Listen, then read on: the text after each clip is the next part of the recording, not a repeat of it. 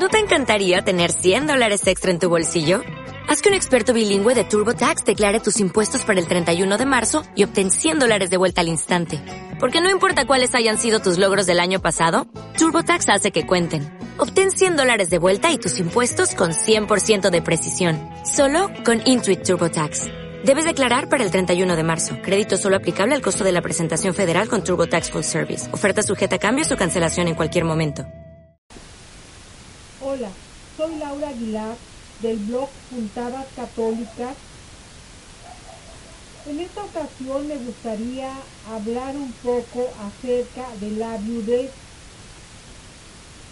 Creo que todas las personas cuando nos casamos, o por lo menos yo, nunca pensé que llegaría ese momento o nunca pensé que, que yo o mi esposo pudiéramos quedar viudos uno piensa en, que vamos a tener un matrimonio estable hasta que la muerte nos separe, pero es que hasta que la muerte nos separe como que no me caía. Yo pensaba en mi esposo, ya viejito los dos, y hasta ahí no pensaba más allá. Ahora que ya tengo más tiempo casada y que he visto la vida y que tengo amigas o amigos viudos a la edad que yo tengo y que conozco personas viudas ya mayores,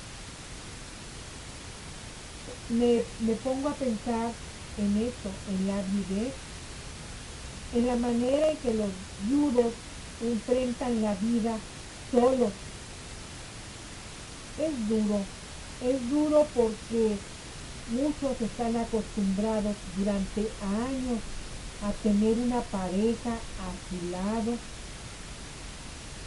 o u otros la tuvieron por menos años, pero están acostumbrados a tener una pareja, porque el amor de pareja no es igual que el amor que uno le entrega al hijo o que el Hijo nos entrega a nosotros como padres, es un amor distinto. En la pareja uno encuentra con quien hablar de nuestras cosas, con los hijos no se puede hablar de la misma manera.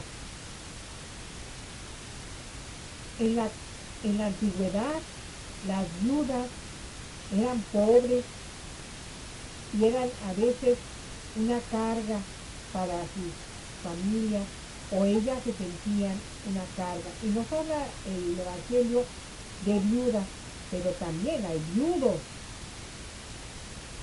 Y es ahí donde encontré yo tranquilidad cuando me vino esta pregunta, ¿y si yo quiero viuda? ¿Y si mi esposo queda viudo? ¿Qué va a hacer de él? ¿Qué va a hacer de mis hijos? Y aunque uno no quiera, pues eh, hay cierto temor, sobre todo cuando uno no conoce de Cristo Jesús. Ahora hay más tranquilidad y es por eso que me gustaría leer el Evangelio según San Marcos capítulo 12 del 18 al 27. Y después seguiré comentando. Dice así, se le acercan unos saduceos, esos que niegan que haya resurrección, y le preguntaban, Maestro, Moisés nos dejó escrito que si muere el hermano de alguno y deja mujer y no deja hijos, que su hermano tome a la mujer para dar descendencia a su hermano. Eran siete hermanos. El primero tomó mujer, pero murió sin dejar descendencia. También el segundo la tomó y murió sin dejar descendencia. Y el tercero lo mismo. Ninguno de los siete dejó descendencia. Después de todos, murió también la mujer en la resurrección, cuando resucite, de cuál de ellos será mujer, porque los siete la pidieron por mujer. Jesús les contestó, no estáis en un error precisamente por esto, por no entender las escrituras ni el poder de Dios? Pues cuando resuciten de entre los muertos, ni ellos tomarán mujer, ni ellas marido, sino que serán como ángeles en los cielos. Y acerca de que los muertos resucitan, ¿no habéis leído en el libro de Moisés, en lo de las cartas, cómo Dios le dijo, yo soy el Dios de Abraham, el Dios de Isaac y el Dios de Jacob? No es un Dios de muertos, sino de vivos estáis en un gran error. Por supuesto que este capítulo nos habla de la resurrección.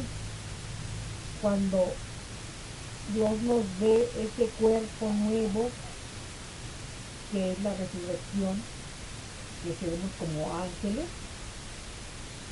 Pero sin embargo, encontramos el ejemplo de una mujer que tuvo varios esposos porque sus esposos murieron. Entonces nos está hablando de que la viudez no necesariamente debe ser una etapa de sufrimiento, no debe de ser una tumba, no nos vamos a la tumba con nuestro esposo,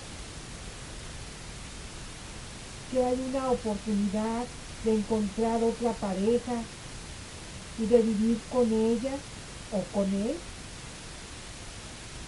En este pasaje se habla de una mujer que tuvo siete esposos, pero con ninguno tuvo descendencia. Podemos encontrar personas que tienen hijos, ambos o uno de ellos, y este puede ser un gran obstáculo, porque muchas veces los hijos, en un egoísmo que tal vez no lo vean como, como, como eh, tal, o, en un exceso de sobreprotección al padre o la madre sola o solo, no desean que se una a otra mujer o a otro hombre. Yo recuerdo que mi mamá me platicaba de una señora que tenía cáncer y que en el lecho de muerte le dijo a su esposo, cásate con esa buena mujer, que también estaba sola y que tenía hijos como él.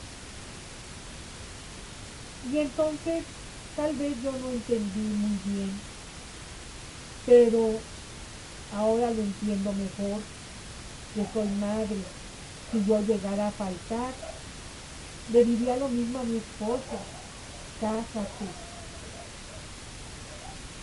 para que tengas a alguien a tu lado y para que mis hijos tengan también un apoyo. Si esa persona tiene hijos también, pues podrán entenderse, podrán encontrar una forma de vivir, de comprenderse, si hay amor entre los dos y que sobre todo está esa relación firme en Cristo Jesús y, se le pide al Espíritu Santo el don de discernimiento de qué hacer. Muchos viudos o viudas encuentran ese obstáculo en sus hijos.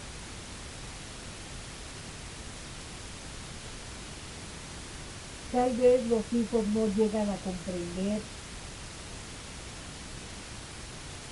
completamente a su padre o a su madre.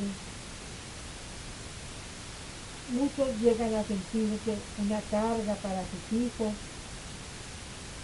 y no pueden hablar con ellos igual que con una pareja. O muchos dicen, ay no mamá, te vas a juntar con ese viejito para cuidarlo. Y no se ponen a pensar que se cuidan mutuamente, que el amor que Dios les inspira aún en la vejez puede ser tan sólido como el amor de una pareja joven.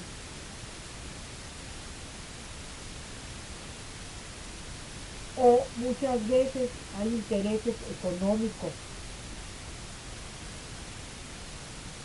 El temor a quedarse sin casa o sin su pensioncita que el Señor les daba o la señora les daba o la casa en la que viven. Porque a dónde se van a ir a vivir los viejitos. Creo que como hijos deberíamos pensar más en nuestros padres y en que no son una carga, ni son un saco que podamos traer de aquí para allá, que son personas antes de ser nuestros padres, que son hijos de Dios y tienen necesidades, tal vez ya no sexuales, pero sí de compañía, de, de saber que alguien cuida de ellos, no como un hijo puede cuidar, sino como una pareja. Y como hijos, no aferrarnos a la casa en la que viven o a la pensión en la que, con la que contamos a veces. A veces algunos hijos pueden llegar a pensar que su padre o su madre son su sostén y no los dejan unirse a otro igual que él. Tú como hijo estás en ese caso, te has puesto a pensar cuáles son los motivos por los que no quieres que tus padres o tu madre viudo se vuelva a unir a otra pareja? ¿O tú viudo o viuda ¿Tienes ese temor? Creo que como familia es algo que debemos ver, que debemos pensar, que nuestros viejitos no son unos fardos, ni unos sacos, que estorban por todos lados, no lo son hasta nuestra muerte y después de nuestra muerte somos hijos de Dios y merecemos vivir con dignidad. Y si ya están viudos y tienen la oportunidad de volverse a casar, no debemos ser nosotros como hijos los que interfiramos en su vida y en su decisión, y menos por motivos egoístas o motivos económicos.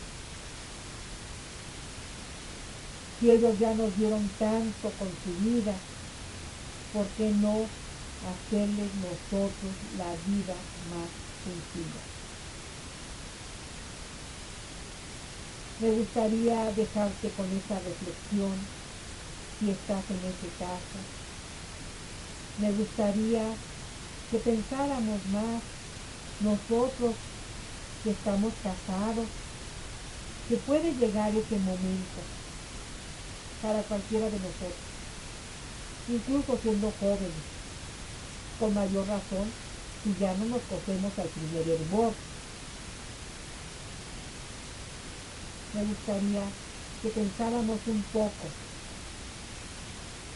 un poco en lo que es la viudez, en lo que sufren los viudos y en lo que a veces nosotros como hijos, como sociedad, como parientes, los condenamos a la muerte antes de que hayan muerto físicamente.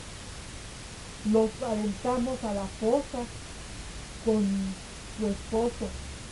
Dios es un Dios de vivos, no de muertos. Ellos están vivos en el Espíritu Santo y están vivos en nuestro corazón. Yo creo que pues, yo lo viví, ¿verdad? No porque se casen o se unan a otra persona, dejan de, amar al, a su padre o al padre de uno o a la madre de uno. Simple y sencillamente es un amor distinto, un amor nuevo, porque Dios es tan maravilloso que infunde en cada uno de nosotros un amor diferente para cada persona. Me gustaría que pensáramos un poco más en el papel que tienen los libros en la actualidad, porque podemos llegar a ser uno de ellos. Paz What if you could have a career where the opportunities are as vast as our nation, where it's not about mission statements, but a shared mission?